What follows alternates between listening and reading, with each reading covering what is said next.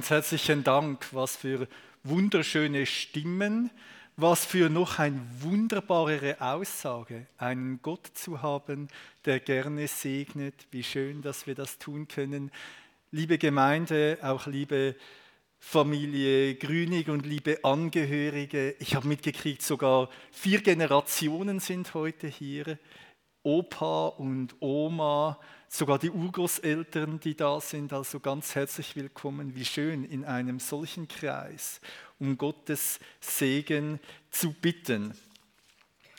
Die frühe Christenheit überliefert uns ein Pfingstgebet. Komm, Heiliger Geist, erfülle unsere Herzen und entzünde in uns das Feuer deiner Liebe. Was für ein gewaltig gutes Gebet. Achtet mal, nicht einfach mich, sondern uns. Wenn der Heilige Geist wirkt, ist es etwas, das uns alle gemeinsam betrifft. Erfülle uns, entzünde in uns das Feuer. Es ist das Feuer, das brennt beim Dornbusch, als Gott dem Mose begegnet ist. Es ist das Feuer, das das Volk Israel begleitet in der Wüste. Und es ist das Feuer, von dem wir gehört haben, das am Pfingsttag dann in Form von Zungen erschien. Und jetzt soll dieses Feuer heute Morgen wieder neu etwas entzündet werden. Glaubst du das? Dass so etwas erfolgen kann. Und es ist nicht das Feuer, das zerstört, es ist das Feuer der Liebe Gottes. Lasst uns einen kurzen Moment in der Stille mit diesem Gebet sein und dann beten wir es gemeinsam.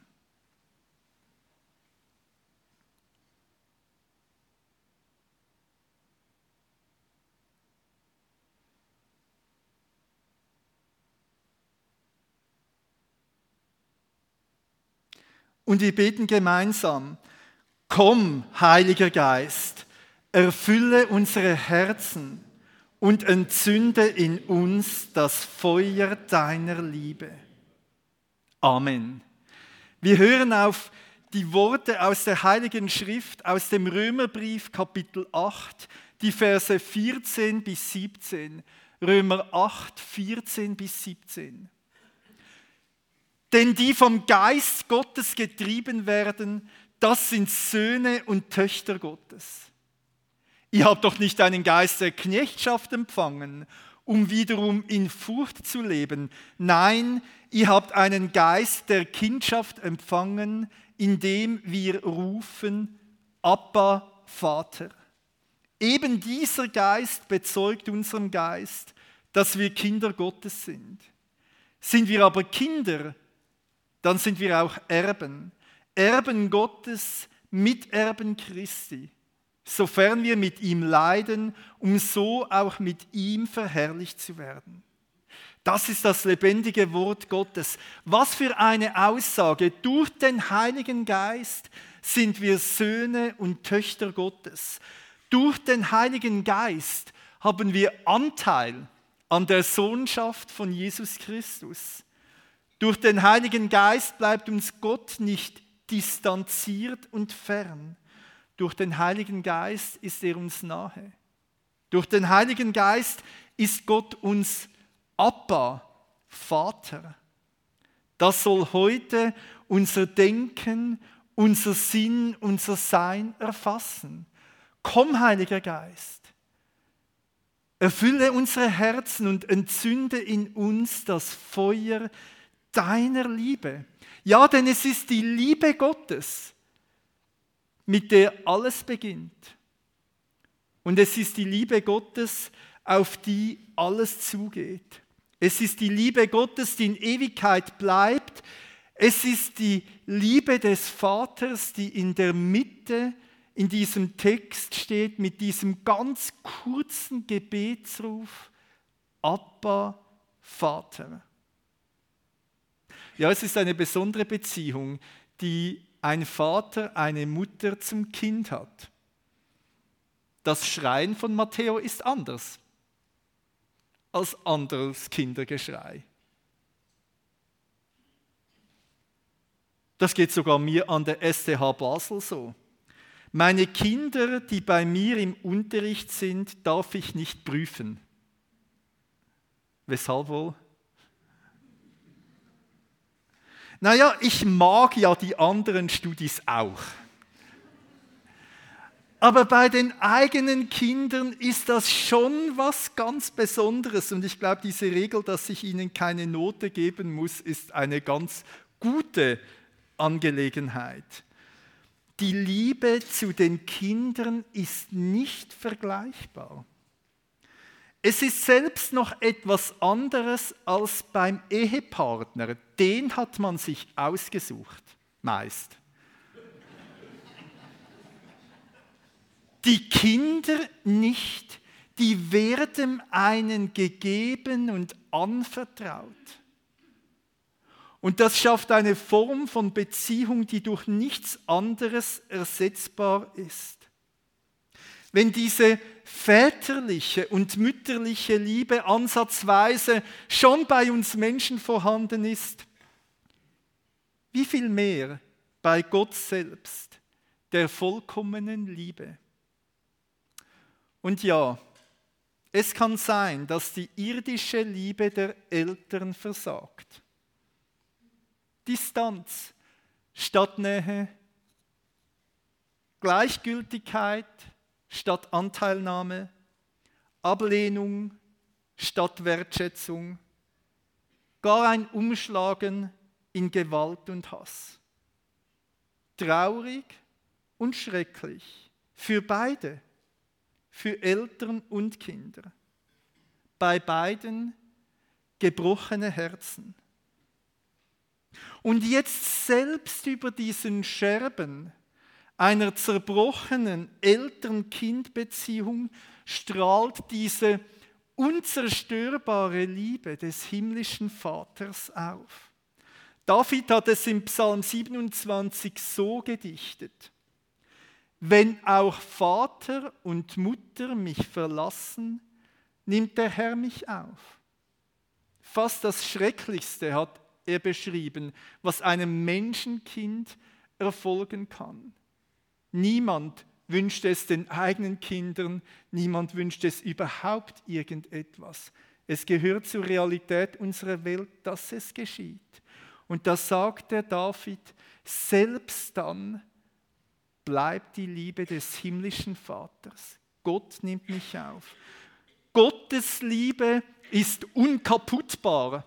Seine Liebe ist größer als unser Versagen als Eltern und sie ist größer als unser Leiden als Kinder. Und Gottes Liebe toppt alle Elternliebe. Sie ist größer als unser Gelingen als Eltern und die Freude durchaus gelungener Eltern-Kind-Beziehungen. Das sind gute Nachrichten. Es sind gute Nachrichten für Matteo, es sind gute Nachrichten für Manuel und Christine.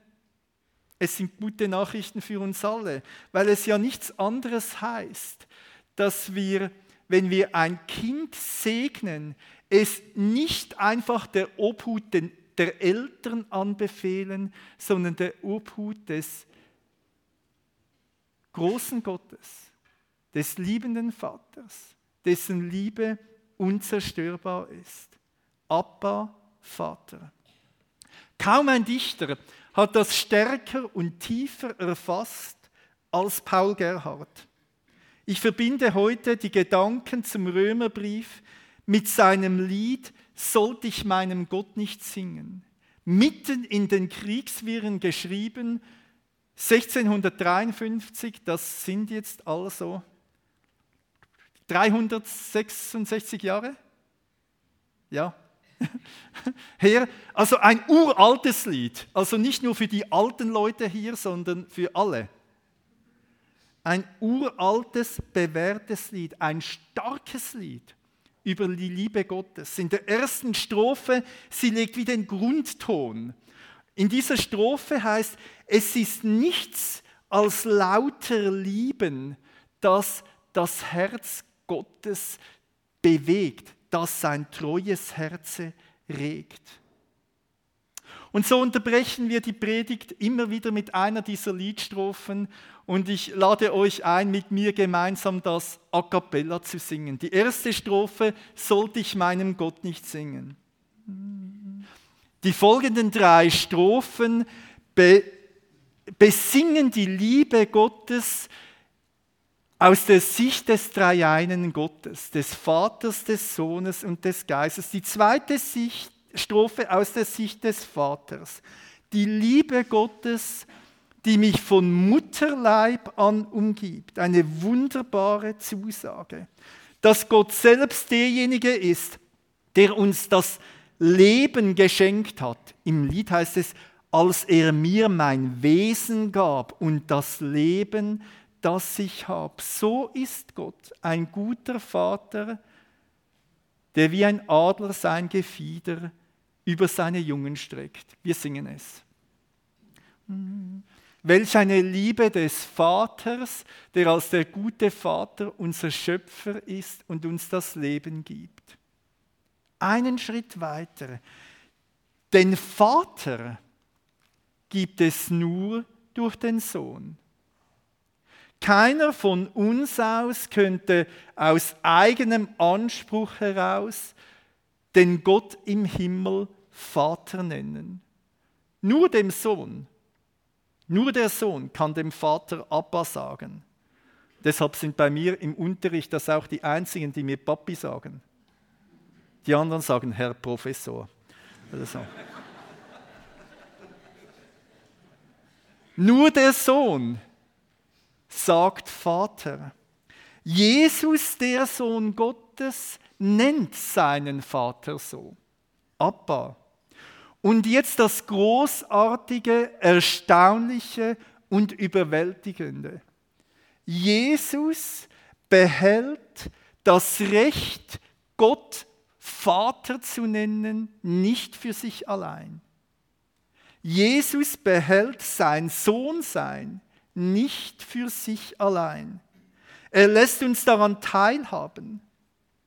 Und er tut es auf eine ganz spezielle Art und Weise. Das ist im Römerbrief in den vorausgehenden Kapiteln ausführlich beschrieben. Er tut es nämlich so, dass er sich ganz an deine und meine Seite stellt und uns so zum Bruder und zur Schwester wird, dass er sich mit hineingibt, mit hineinstellt in deine Existenz, dass er dein Leben zu seinem macht, dass er an deiner Not teilhat, dass er an deiner Verzweiflung teilhat, dass er an deiner Schuld teilhat, dass er an deinem Leben teilhat und das bis in die letzte Konsequenz nämlich bis zur Hingabe in den Tod, bis zur Hingabe des ganzen Lebens, damit er dich und mich als Bruder und Schwester gewinnt und so mit dir und mir seinen Vater im Himmel teilt. Wenn wir Gott Abba Vater nennen, dann nur so, dass wir uns jetzt ganz mit Jesus identifizieren. Und so wie er uns sich ganz auf meine Seite gestellt hat, so darf ich mich nun ganz auf seine Seite stellen und mit ihm zusammenrufen, Abba, Vater. Es kann Momente geben, wo ich merke, jawohl, dazu bin ich eigentlich bestimmt, dazu bin ich gerufen. In diese Sohnschaft bin ich aber eigentlich noch nicht eingetreten. Dieses Tochter-Sohn-Sein von Gott ist mir noch etwas Fremdes. Solltest du das spüren heute Morgen, dann könnte es sein, dass etwas wahr wird vom Gebet, das wir gemeinsam gebetet haben. Dass der Heilige Geist in dir etwas zu entzünden beginnt. Dann gib dem Raum und gib dem Platz. Es wird auch hier äh, nachher während den Liedern Menschen haben, die haben so ein Namensschild, die stehen hinten im Raum, die sind bereit für kurze Gespräche und für Gebete und können dir bei dieser Spurensuche weiterhelfen. Was für ein gewaltiges Geschenk. Was muss das für eine Liebe sein? Jesus, der Sohn, der sich uns ganz hingibt. Mit den Worten von Paul Gerhard, sein Sohn ist ihm nicht zu teuer. Nein, er gibt ihn für mich hin, damit er mich gewinnt. Was ist das für ein unergründter Brunnen? Ich kann die Tiefe gar nicht ergründen, was das für eine Liebe ist. Singen wir es gemeinsam. Und damit gelangen wir zum Knackpunkt in dieser Pfingstpredigt und als Vorwarnung zum längsten Predigteil. Was hat nun der Heilige Geist damit zu tun? Alles. Alles hat er damit zu tun.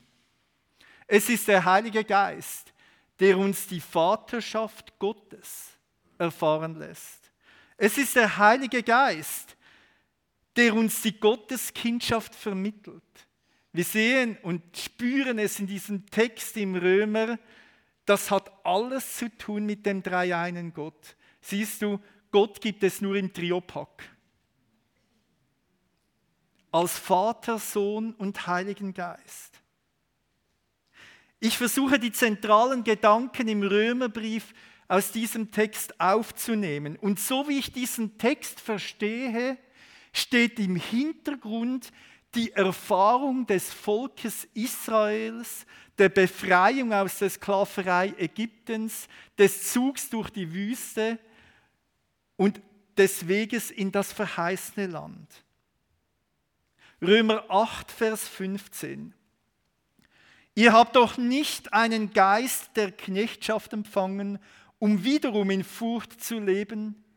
Nein, ihr habt einen Geist der Kindschaft empfangen, indem wir rufen, Abba, Vater. Geist der Knechtschaft, um wiederum in Furcht zu leben. Das ist die Ägypten-Geschichte. Die Ägypten-Situation versklavt unter Pharao. Nicht Kind, sondern Sklave. Nicht von Liebe getrieben, sondern von Furcht. Und natürlich, wenn Paulus diese Motive hier aufnimmt, ist ihm klar, da geht es ihm nicht um Ägypten als eine mögliche geografische Feriendestination und um Pharao als einen Menschen wie du und ich, sondern da steht Ägypten und das Pharao-System prototypisch, symptomatisch für die Macht des Bösen für die zerstörerische Macht der Sünde, des Todes und des Teufels.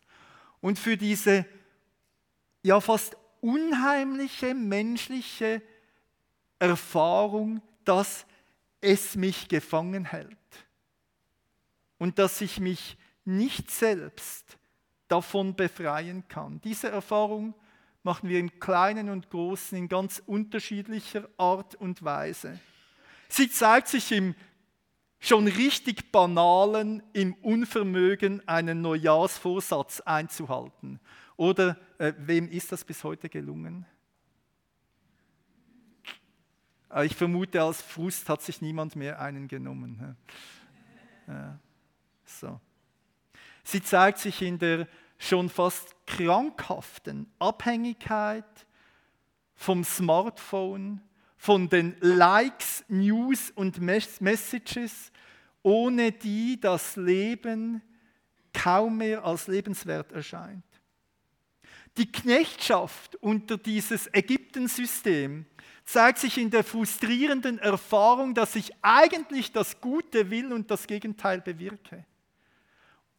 Und ich es doch gut meine und es anders rauskommt. Sie zeigt sich im Bogen, den ich um den Nächsten mache, im Unvermögen, wirklich auf den anderen einzugehen und ihn wahrzunehmen. Sie zeigt sich in der Gefangenheit, in den eigenen Begierden und Wünschen. Und sie zeigt sich bis in die tiefsten Abgründe des Menschseins, dieses ganz, ganz Unerklärlichen, dass ich mir den Nächsten manchmal am liebsten gar nicht wünsche und dem, was dazu führt, von Mobbing über Missbrauch bis zum Mord, der Geist der Knechtschaft. Ihr habt nicht den Geist der Knechtschaft empfangen, wiederum zur Furcht. Dieses Wörtlein wiederum zeigt uns jetzt diese enge Verbindung zur Geschichte des Volkes Israel. Da ist also das Volk Israel befreit aus der Sklaverei, endlich frei, nicht mehr Sklave, sondern Volk Gottes, Sohn Gottes, hinausgeführt aus diesem Elend Ägyptens und gelandet in der Wüste. Und da mitten in der Wüste kommen plötzlich diese seltsamen Rufe und Wünsche des Volkes. Mose, wären wir doch in Ägypten geblieben. 2. Mose 16,3. Wären wir doch durch die Hand des Herrn im Land Ägypten gestorben, als wir an den Fleischtöpfen saßen, als wir uns satt essen konnten. 4. Mose 11. Wer gibt uns Fleisch zu essen? Wir erinnern uns an die Fische, die wir in Ägypten umsonst essen konnten. Der Gurken, der Melonen, des Lauchs, der Zwiebeln und des Knoblauchs. Das ist also das Menü für das Grillfest. Jetzt aber verschmachten wir, es ist nichts da, nichts als dieses immer gleiche Manna. Wiederum zur Furcht. Das ist irgendwie das ganz tief ergreifende und erschreckliche dieser Geschichte, dass es scheinbar so ist, dass wir als Menschen die Freiheit gar nicht aushalten zu die uns Gott gerufen hat, weil die Freiheit unglaublich anstrengend ist, weil sie mit Kampf verbunden ist, weil sie mit Entbehrung verbunden ist, weil sie mit Leid verbunden ist. Lieber den Fleischtopf unter dem Sklavenhalter Pharaos als die Unsicherheit eines freien Lebens in der Wüste. Lieber zurück in die Sklaverei Ägyptens, wiederum zur Furcht, als vorwärts in das verheißene Land. Lieber bei dem bleiben, was man kennt. Geht es uns nicht oft so, gerade in unserer Beziehung zum Heiligen Geist, dass die Freiheit des Heiligen Geistes etwas ist, was uns manchmal komplett überfordert. Lieber zurück zu dem, was man in den Händen hält. Lieber der Fleischtopf in der Gefangenschaft, als dieses Risiko eines Lebens, mit dem Heiligen Geist. Ja, versklavt sein ist nicht anstrengend. Versklavt sein hat seine ganz angenehmen Seite, weil da immer einer ist, der sagt, was Sache ist.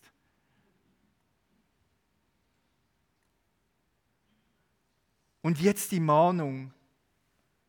Ihr habt nicht einen Geist der Knechtschaft empfangen, wiederum in Furcht. Nein, bitte nicht Retour nach Ägypten. Das ist nicht der Weg des Christenlebens. Gott hat uns nicht seinen Geist geschenkt, um zurückzuschauen. Wir feiern nicht Pfingsten, um nachher von den alten goldenen Zeiten zu träumen. Wenn wir heute Pfingsten feiern, tun wir es in der Erwartung, dass Gott einen Schritt vorwärts mit uns tut. Nicht zurück in das bequeme Leben, sondern vorwärts in die Freiheit. Es ist kein einfacher Weg. Es ist der Weg durch die Wüste. Es geht nicht direkt von Ägypten ins verheißene Land.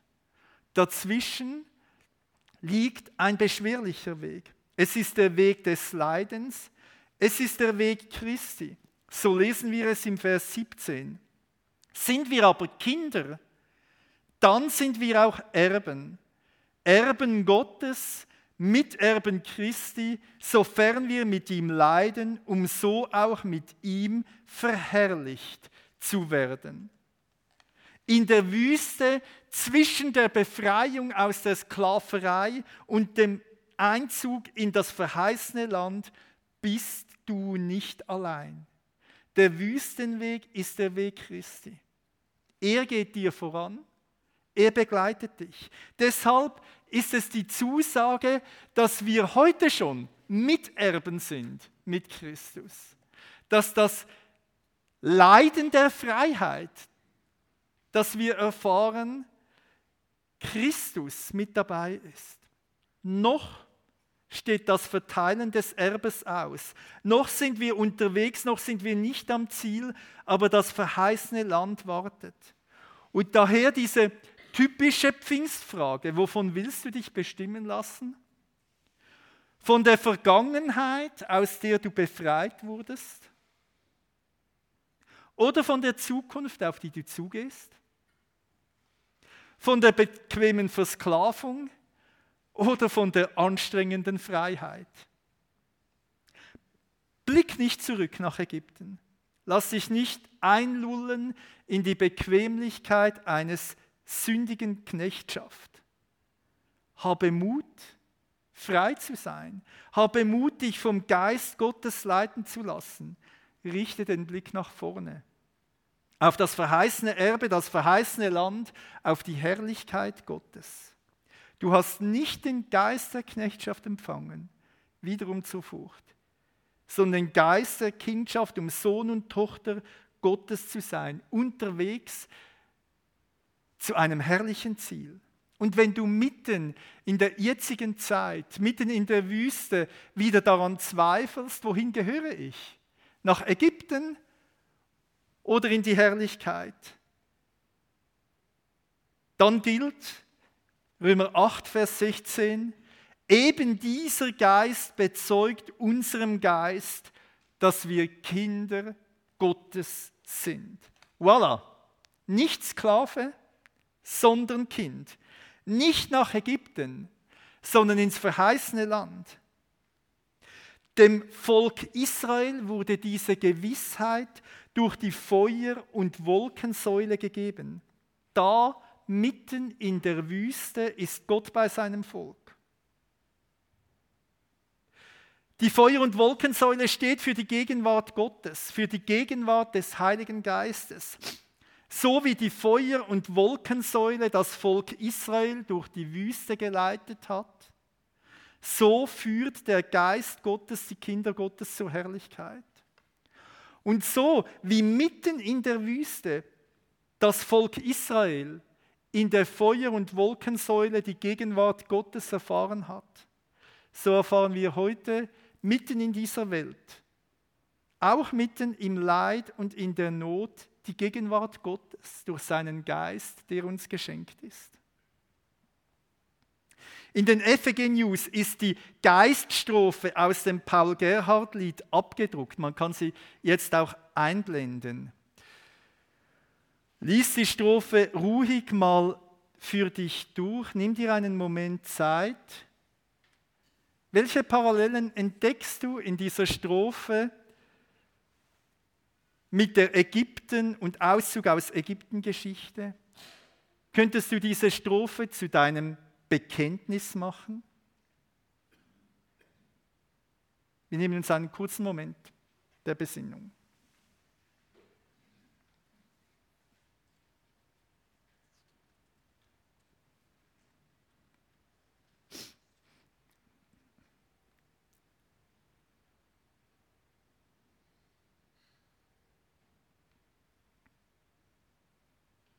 Seinen Geist den edlen Führer, die Wolken- und Feuersäule, die Israel durch die Wüste fährt. Den gibt er mir in seinem Wort. Es erinnert an die Offenbarung Gottes am Sinai, als er dem Volk Israel sein Wort gab.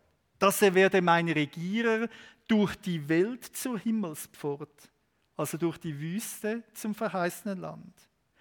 Dass er mir mein Herz erfülle mit dem hellen Glaubenslicht also die Gegenwart Gottes in der Wolke und im Feuer, das, was wir auch mit dem Pfingstgebet gebetet haben, dass er mir mein Herz erfülle mit dem hellen Glaubenslicht, dass des Todes Macht zerbricht und die Hölle selbst macht Stille. Die Erinnerung an den Durchzug durch das Rote Meer, der Sieg über Pharao und sein Heer. Alles Ding wird seine Zeit, Gottes Lieb in Ewigkeit.